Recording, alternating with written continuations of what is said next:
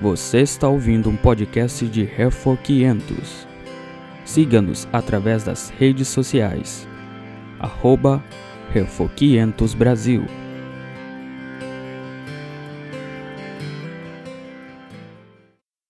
Yeah, ready to start? Good, then I'd suggest we read the first paragraph of Article 12. Então, eu sugiro que leamos o primeiro parágrafo de artigo 12. Vamos ler o primeiro artigo do artigo, o primeiro parágrafo do artigo 12. Talvez o irmão Lúcio possa ler a voz.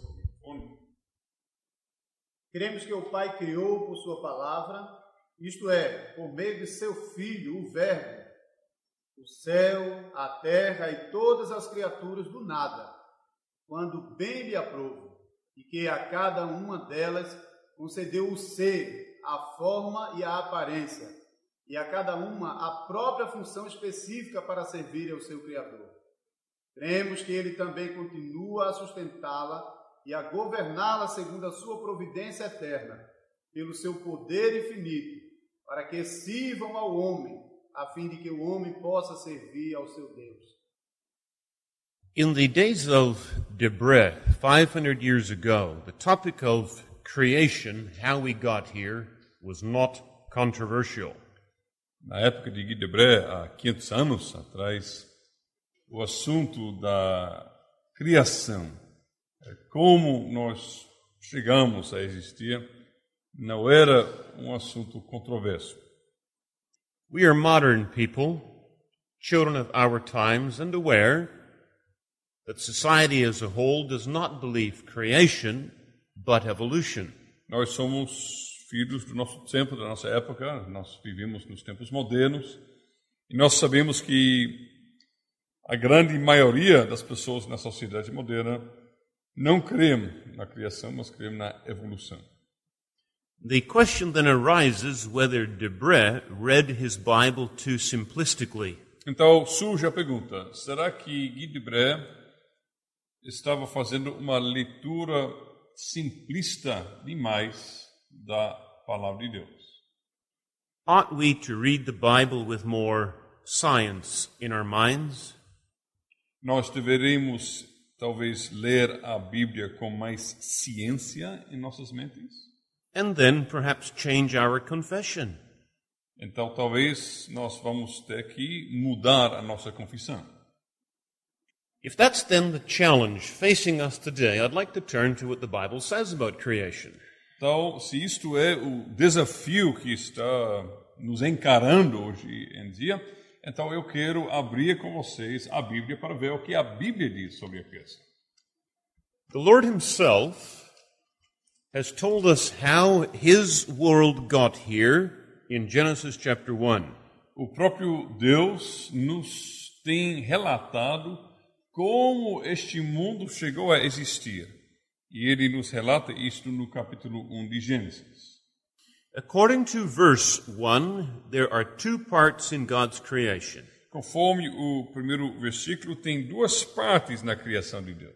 The one part is the heavens, the other part is the earth. Uma parte se chama os céus e a outra parte se chama a terra.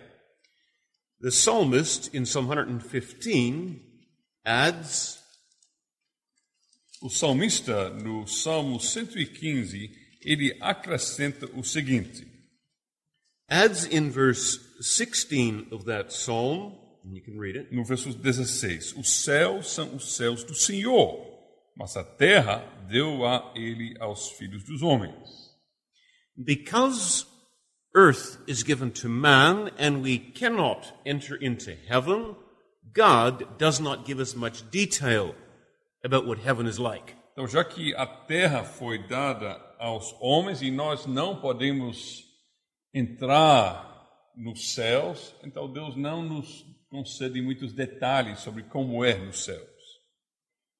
He tells us about this earth, how it got here, how our home was made. Ele nos revela coisas sobre a nossa terra, nosso lar, onde nós moramos, e ele nos relata como chegou a existir. So I read in verse 2 that the earth in the beginning was formless and empty, Então eu leio no verso 2 que a terra, no princípio, estava sem forma e vazia. and then how God ordered, organized this earth in the verses that follow, three to the end of the chapter. Nos versículos seguintes, nós lemos de verso 3 em diante, como Deus organizou esta terra criada. According to verses 3 and following, God simply spoke, and as a result of his speaking, what he commanded appeared. Conforme os versículos 3 em diante, Deus simplesmente falou. E conforme aquilo que ele falou, as coisas chegaram a existir. And if we then read the chapter itself, the plain sense that arises is that in six days God made everything around us. E se nós leremos o capítulo como um todo, o senso natural da leitura é que em seis dias Deus criou tudo o que nós vemos em nosso redor. The word that's translated here as to create, verse 1, in the beginning God created, that word create, the Hebrew is bara, is used in the Bible only of God. Então, este verbo que nós temos, por exemplo, no versículo 1, é o verbo criou, esse verbo que no hebraico é bará, esse verbo na Bíblia é usado somente para se referir à atividade de Deus. For example, besides Genesis 1, look in Numbers chapter 16. Por exemplo, além de Gênesis cap- capítulo 1, abra sua Bíblia em Números capítulo 16. Number 16 records the rebellion of Korah, Dathan, and Abiram against Moses and so against the Lord. Números capítulo 16 eh, é um relato sobre a rebelião de Corá, Datã e Abirão contra Moisés e, portanto, contra o Senhor.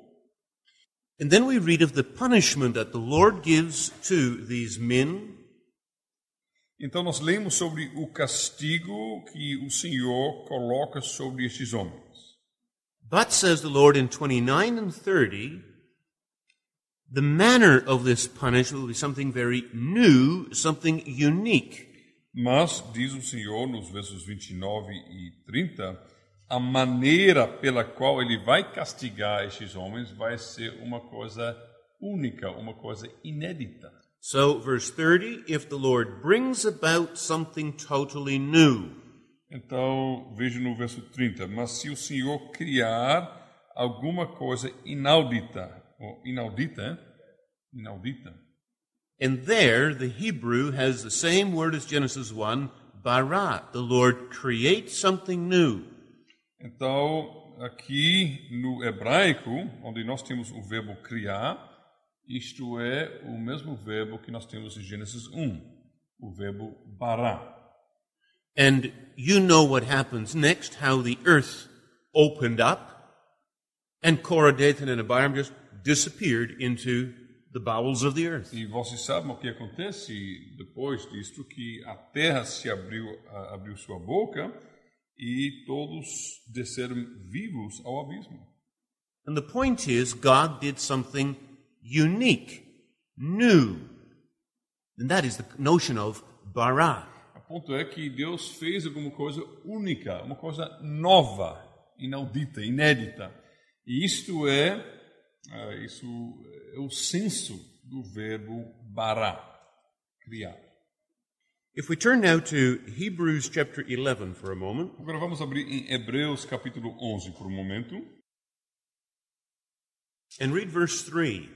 e vamos ler o verso 3. Pela fé, entendemos que foi o universo formado pela palavra de Deus, de maneira que o visível veio a existir das coisas que não aparecem.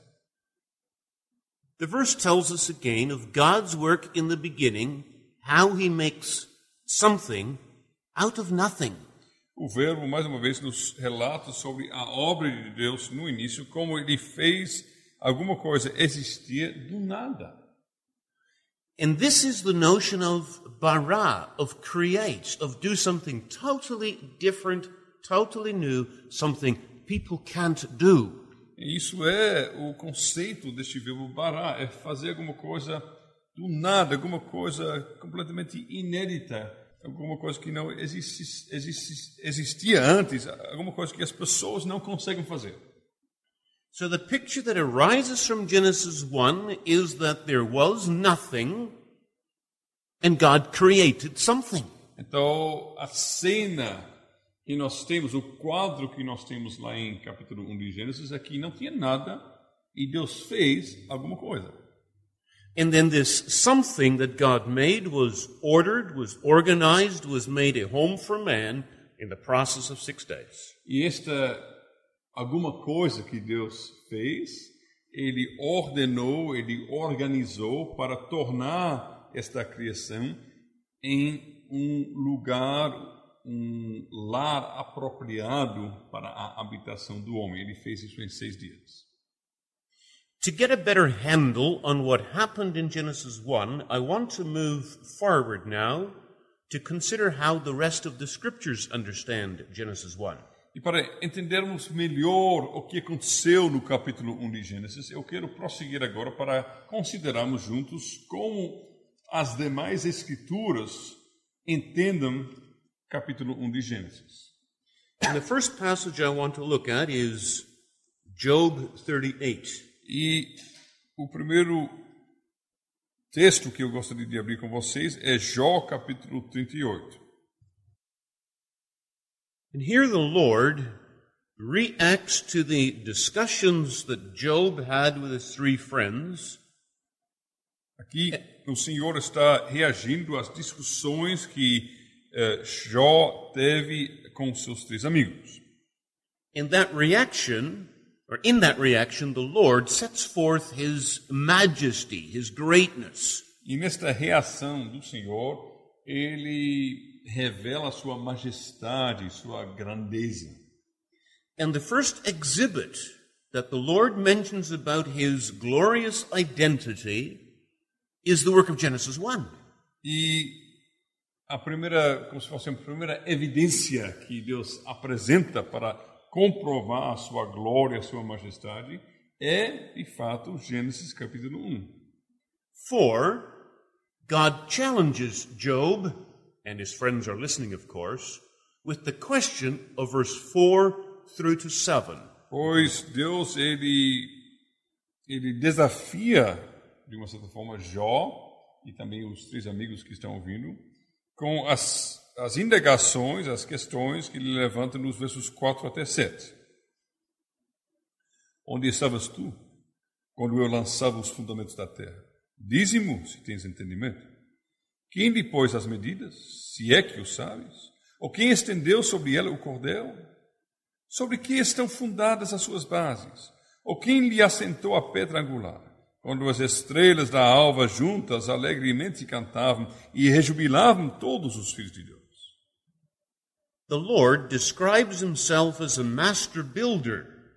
O Senhor está descrevendo a si mesmo como um, um, constru, um construtor muito habilidade, eh, ah, habilidoso.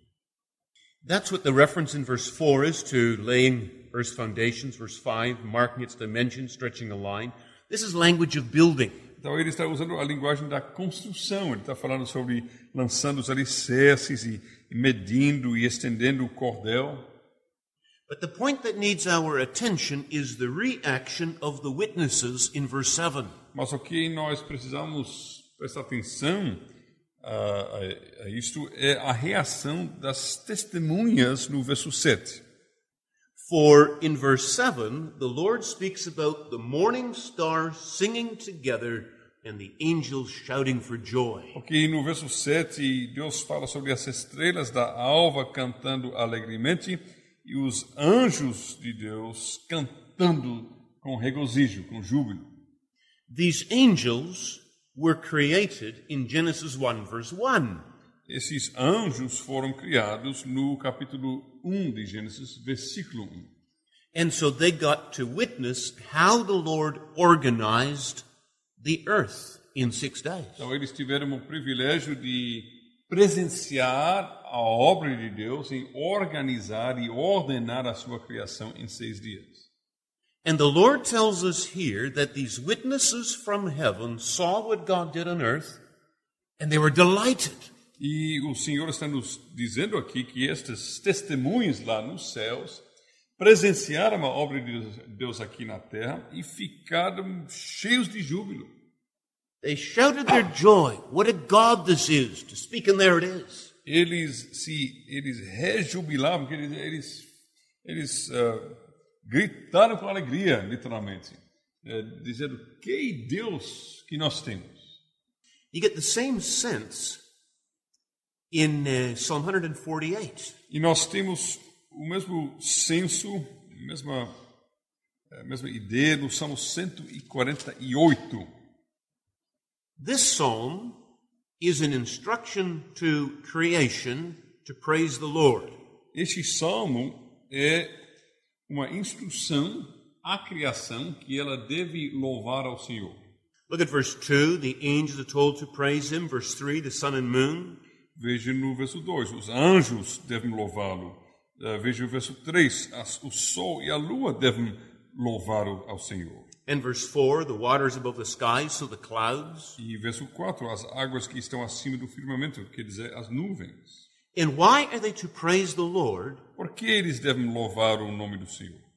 And the reasons given in verse 5 let them praise the name of the Lord, for he commanded and they were created. A razão é dada no verso 5. Louvem o nome do Senhor, pois mandou ele e foram criados. In his creation, says verse 6, God set all these parts of his creation, so the angels and the sun and the moon and the clouds, he gave them a place where they remain. That's God's decree. Então, nesse ato de criação, diz o verso 6, Deus colocou cada parte da sua criação no seu lugar. Os anjos, sol, lua, as nuvens, e eles deveriam ficar nos seus lugares. Isso é o decreto de Deus. And in the rest of the psalm, tells the rest of the creatures that God made, right? Be it the sea creatures, be it the mountains, the animals, and so on, that they also need to praise the Lord, obviously, for the same reason. E o resto do salmo ordena às demais criaturas, seja os animais marinhos, ou as montanhas, ou os animais, eh, ordena que também todas as demais criaturas também estejam louvando ao Senhor, claramente pela mesma razão. And we understand the point of the psalm because of what happened in Genesis 1. All his handiwork needs to keep on praising him. Então, o ponto do salmo que nós entendemos é que por causa daquilo que aconteceu no capítulo 1 de Gênesis, todas as criaturas de Deus deveriam continuar louvando o Senhor. Turn now to Nehemiah chapter 9. Abra agora sua Bíblia em Neemias capítulo 9. The chapter tells us of the people of Israel acknowledging their sins and so confessing. O capítulo nos relata que o povo de Israel está reconhecendo os seus pecados e confessando os seus pecados. What does their confession sound like? E como é esta confissão de pecado?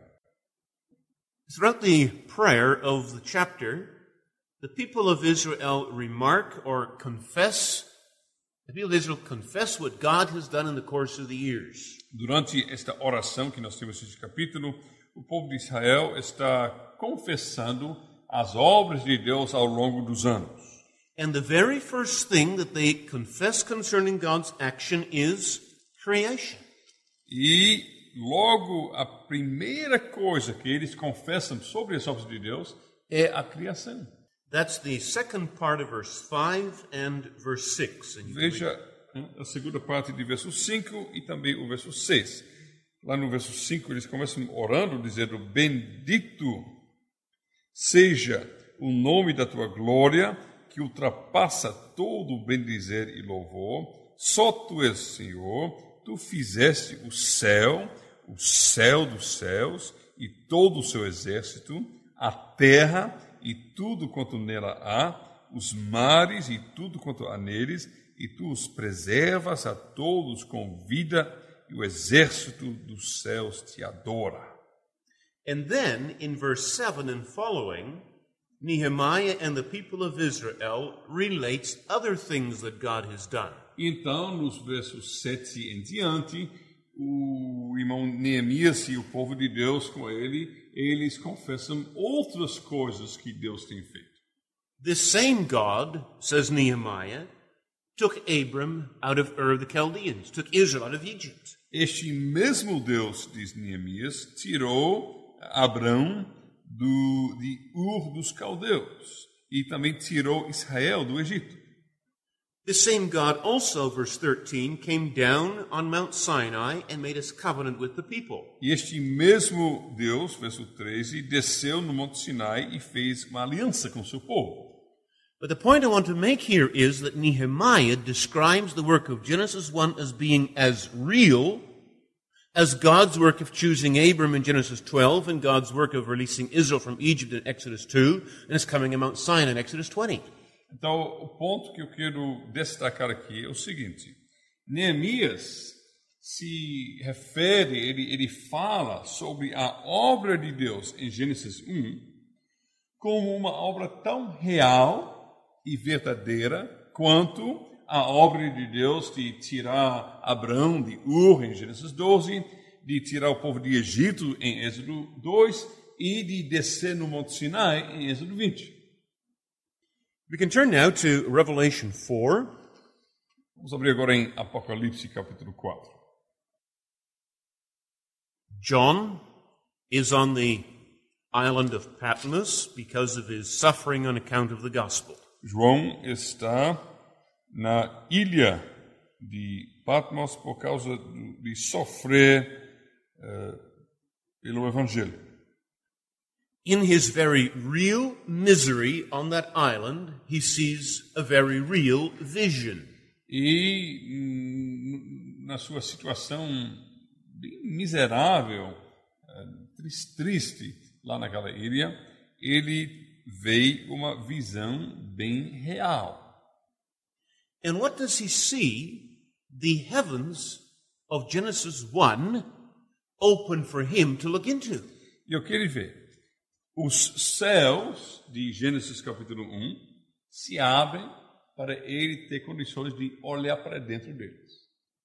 And in the heavens that God created in the beginning, John on the island sees angels.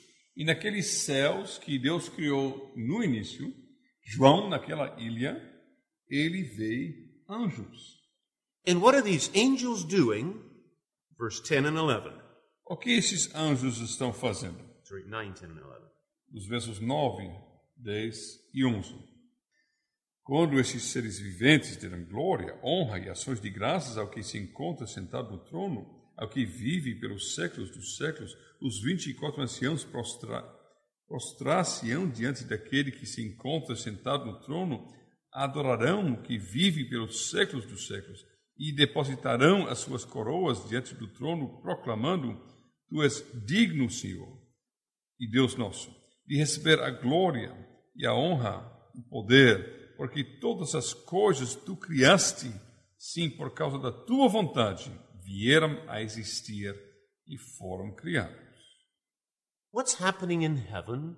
The creatures of heaven are saying that God is worthy of glory and honor because Genesis 1, He created all things. O que está acontecendo lá no céu? As criaturas lá no céu estão proclamando a glória de Deus, por quê? Dizendo porque Ele é digno de toda a glória, porque Ele criou no início, em Gênesis capítulo 1, todas as coisas. How does this revelation help John in his misery on the island? Agora, como esta revelação pode ajudar João em sua miséria lá na ilha, em sua, sua situação terrível lá na ilha? John gets encouraged by the songs of heaven, for heaven confesses who God is, creator, so almighty. João, ele recebe consolo e encorajamento dos cânticos celestiais, porque os cânticos celestiais estão confessando que Deus é o Criador. Ele, então, tem poder sobre tudo, ele é todo-poderoso. And obviously, knowing that that's who God is is encouraging for John in his difficulties. E, obviamente, saber que o seu Deus é assim, todo-poderoso, sobre toda a criação, é um grande encorajamento para João nos seus sofrimentos. Exodus chapter 20. Êxodo capítulo 20.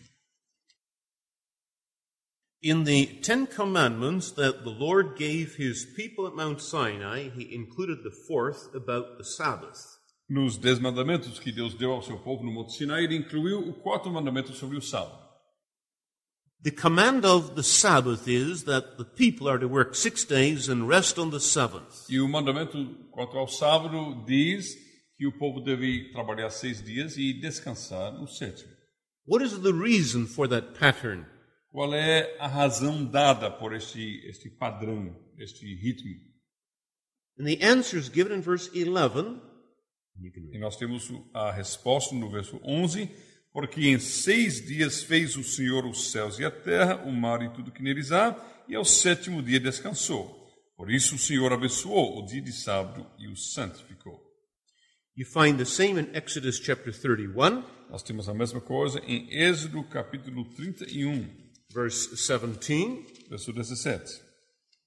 Again, the people are to work six, rest the seventh, because, and you can read verse 17, Mais uma vez, diz entre- ele deve trabalhar seis e descansar um dia. Ok, verso 17: Entre mim e os filhos de Israel é sinal para sempre, porque em seis dias fez o Senhor os céus e a terra, e ao sétimo dia descansou e tomou alento. Those two passages, Exodus 20 and Exodus 31, make a connection between the daily existence of the people and what God did in Genesis 1. Então, esses dois trechos da Escritura fazem uma ligação, uma conexão entre a vida dia a dia do povo e aquilo que Deus fez em Gênesis capítulo 1. And this point is important because the daily existence of the people was obviously real.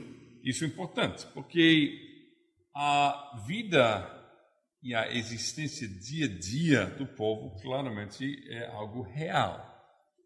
Just as real, says the Lord, as his own working six days and resting one back in Genesis 1. Tão real a existência diária deles, quanto, diz o Senhor, quanto a obra dele de criar o céu e a terra em seis dias, lá em Gênesis capítulo 1. And the point I'm making with this is that the Lord in Exodus 20 and Exodus 31 is emphasizing for the people Genesis 1 is literal, as literal as your days are. Então, o ponto que eu estou querendo enfatizar aqui é que em Êxodo 20 e em Êxodo 31, Deus está enfatizando para o povo que aquilo que eu fiz lá em Gênesis 1 é real, tão real quanto a sua vida dia a dia. This point becomes clearer again in Isaiah 40. Este ponto se torna mais claro ainda em Isaías capítulo 40. Isaiah chapter 40 describes the, the answer of God, the encouragement of God in the face of Israel's despair because of the exile. Então, Isaías capítulo 40 nos traz o consolo, o encorajamento de Deus para com seu povo, face o desespero que o povo está experimentando por causa do exílio. And it is clear to us that the despair of the people of Israel when they went into exile in Babylon was very real. E é claro para nós que o desespero do povo de Deus quando eles foram para o exílio era algo bem real. How does the Lord comfort them? Como o Senhor consola o seu povo? Does he encourage by telling them a vain and empty story, Será que Deus encoraja seu povo por meio de contar uma história vã e vazia? And the answer is no. The Lord encourages them by describing what He did in this real world. E a resposta é não. De fato, eh, pelo contrário, o Senhor encoraja o seu povo por meio de descrever o que ele tem feito neste mundo real. Look at verse 28. You can read it. Veja verso 28 de capítulo 40. Não sabes, não ouviste que o eterno Deus, o Senhor, o Criador dos céus, da terra, eh, o Criador dos fins da terra, nem se cansa, nem se fatiga, não se pode esquadrinhar o seu entendimento. Again, Jeremiah 32. De novo, Jeremias 32, verse 17. Jeremias 32, verso 17. Ah, Senhor Deus, eis que fizeste os céus e a terra com teu grande poder e com teu braço estendido. Coisa alguma te é demasiadamente maravilhosa. Why would Jeremiah pray the words of verse 17 in his particular circumstances if somehow Jeremiah did not think that God actually made the world according to the way it's described in Genesis 1? Por que Jeremias iria orar dessa forma? Se ele pensasse de alguma forma que Deus não tinha criado o mundo em seis dias, conforme diz Gênesis capítulo 1. I can mention more texts like this, Eu posso mencionar mais textos semelhantes. but the point I want now to press home is that the, the uniform signal of the Bible is read Genesis 1 for what it says. Mas o ponto que eu quero enfatizar neste momento é que o testemunho unânime de todas as escrituras diz a mesma coisa. Leia Gênesis 1 como ele está dizendo. Leia eh, conforme que está eh, escrito. So, where do you come from? Where do the birds come from? Where do the flowers come from? Então, de onde vem você vem? De onde vêm os passarinhos? De onde vêm as flores? And the Lord would have you to know that the same God we spoke about yesterday and Monday, the God of Article 1, is the sovereign creator. E o Senhor quer que você esteja sabendo e entendendo que o mesmo Deus que nós falamos sobre ele ontem, anteontem, o Deus do artigo 1 da confissão, esse Deus é o Criador soberano. So majestic is he. Ele tem tanta majestade, So much God is he ele é tão Deus. that he spoke and there it was. Ele falou e existiu. Can you imagine that? Você consegue imaginar isso? There is no cow and God speaks and there's a cow. Não existe boi ou vaca. Deus fala e tem. That is your God? Esse é teu Deus. What a privilege to belong to him. Que privilégio que nós pertencemos a Ele. And that is why David in Psalm 19, and we sang it, would break out in songs of praise when he sees what God has made. E por isso Davi, eh, eh, que, que, que ele, por exemplo, no verso no, no Salmo 19 que nós cantamos, ele não pode se conter, ele explode em cânticos de louvor quando ele vê as coisas que Deus criou. If now it is true, as the scripture says that God created, spoken there it was, Então, se então isso for verdadeiro, como as Escrituras falam, que Deus falou e chegou a existir, then a number of consequences follow. Então tem várias consequências que seguem. The first is read the book of nature carefully. A primeira consequência é que nós devemos ler com cuidado o livro da criação, da natureza. And that's to say, get outside and enjoy the flowers. Quer dizer que nós devemos sair fora da casa e devemos nos regozijar nas flores.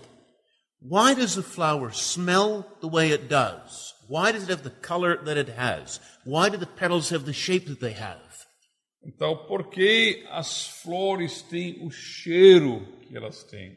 Porque elas têm a cor que elas têm e porque as pétalas uh, estão com este formato que elas têm. What is the relationship between that flower and the butterfly or the bee? Qual é o relacionamento entre essa flor e a borboleta ou a abelha? It speaks of God's wisdom. He made the flower with its smell and its color and its texture.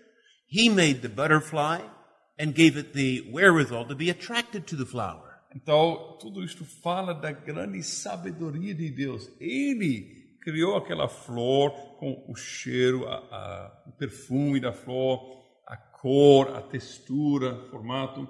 Ele criou a borboleta que vem tirar proveito dessa flor. In the light of Genesis 1, go for a walk through the property and see what your God has made à luz de Gênesis capítulo 1, vai caminhando pela criação e enxergue o que teu Deus tem feito. And then delight in your God. What a God this is! Então se regozije nisto. Se regozije no seu Deus. Que Deus maravilhoso ele é. But that means too, if the Lord God made the lizards and the cockroaches, how are we going to respond to them? Então, isso também significa que se este nosso Deus também fez as lagartixas e até as baratas, as baratas, né? como nós vamos reagir a isto? Shall we consider them a nuisance? Kill them? They're in our road? Nós devemos considerar essas coisas um incômodo, uma inconveniência e matar quando chegarem em nosso caminho. Now, I will come back to this point in a moment, but if the Lord has created these creatures, then I need to respect them. Eu vou voltar para falar mais sobre isso daqui a pouco, mas neste momento quero dizer que se Deus criou essas criaturas, nós devemos respeitá-las. God did not put only people on this earth. But even other creatures beside us. Deus não apenas colocou nesta terra os seres humanos, mas também colocou outras criaturas. They are created just as much as we are and have a place in God's world just as much as we have. E são igualmente criados como nós fomos criados e têm também um lugar no mundo de Deus como nós temos. I think these guys are all feeling guilty they've killed cockroaches. you too? Eu matei uma barata hoje de manhã. Eu estou... he says you're not the only one. but it does give food for thought, eh? Mas isso realmente nos dá algo para refletir. The lizards and the birds are in fact our neighbors. As lagartixas, os passarinhos são de fato nossos nosso próximo, nossos vizinhos. Fellow inhabitants in the big house God created for us this earth. São vizinhos que estão habitando conosco nesta grande casa que Deus criou para nós, que se chama esta terra. And that in turn means that the Christian, because he believes God made this world, the Christian is going to be environmentally friendly. Então, isso significa o cristão, por causa de ele crer que Deus criou este mundo, o cristão vai ser amigo do ambiente. Ele vai zelar pelo meio ambiente. And so will not tolerate garbage in God's world or pollution in God's world. Então ele não vai tolerar lixo no mundo de Deus, nem poluição no mundo de Deus. If I can move forward to another implication. Então eu quero prosseguir para falar sobre mais uma consequência. If it is true that God created this world, then it follows this world belongs to God. Se é verdade que Deus criou este mundo, então, consequentemente, este mundo logo pertence a Deus. But if that is so, then it is the Lord who gets to set the rules for what's allowed in his world. Mas se isso for assim, então é o Senhor que tem autoridade para estabelecer as normas para o mundo que pertence a Ele. The whole question of how does one live, of ethics, the way of relating with other people, cannot be determined by what I think is okay or uh, works out, but has to be determined by the Maker. Então, toda a questão ética, por exemplo, como nós devemos governar nosso comportamento para com outras pessoas, isso não pode ser definido por meio da minha imaginação, meus pensamentos, mas deve ser definido pelo Criador. This is the point that gets so forgotten in an ungodly world, the world that denies the Creator. Então, este ponto é esquecido no mundo um, de, de impiedade, um mundo que esqueceu do seu Criador. And you end up with the chaos that characterizes so much of the world. E isso leva a caos que caracteriza tanta, tanto o nosso mundo. For we, been, we make our own rules, rules we think work, and God says, but they won't. Porque nós acabamos inventando as nossas próprias normas, normas que nós achamos vão funcionar, e Deus diz: não, não vão funcionar. And so here's another obvious consequence of embracing Genesis 1. What does God want of me every day of my life? Então, isso é mais uma implicação, uma consequência óbvia de confessarmos a revelação de Gênesis capítulo 1. Significa que nós, portanto, devemos nos perguntar o que Deus quer de mim em todos os dias da minha vida. In that sense, you can see the Bible as the owner's manual that accompanies the house God gave us to live in. E nesse sentido, nós podemos ver a Bíblia como se fosse um tipo de uh, manual que vem junto com a casa que Deus construiu para nós habitarmos nela. Manual de usuário. It is true that ungodly people can do good things. É verdade que pessoas ímpias podem chegar a fazer coisas boas. And so, yes, there are ungodly people that recognize we have to look after our house, this earth. Então, é verdade que tem pessoas ímpias que com, enxergam que é necessário que nós estejamos cuidando da nossa casa, esta terra.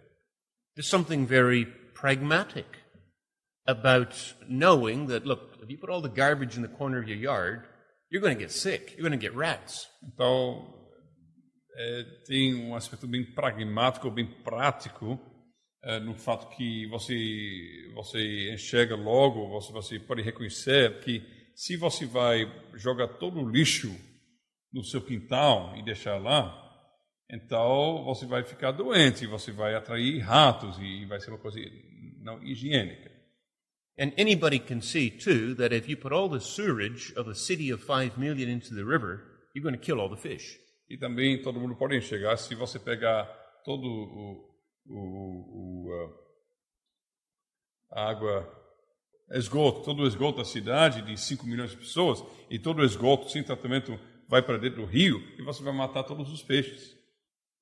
And if you kill all the fish, what are we going to eat tomorrow? E se você matar todos os peixes, o que nós vamos comer amanhã? So there is a certain logic, just from that perspective alone, to look after the world. Então, somente eh, debaixo de, de, dessa perspectiva, já tem uma certa lógica em, em o homem cuidar do seu mundo.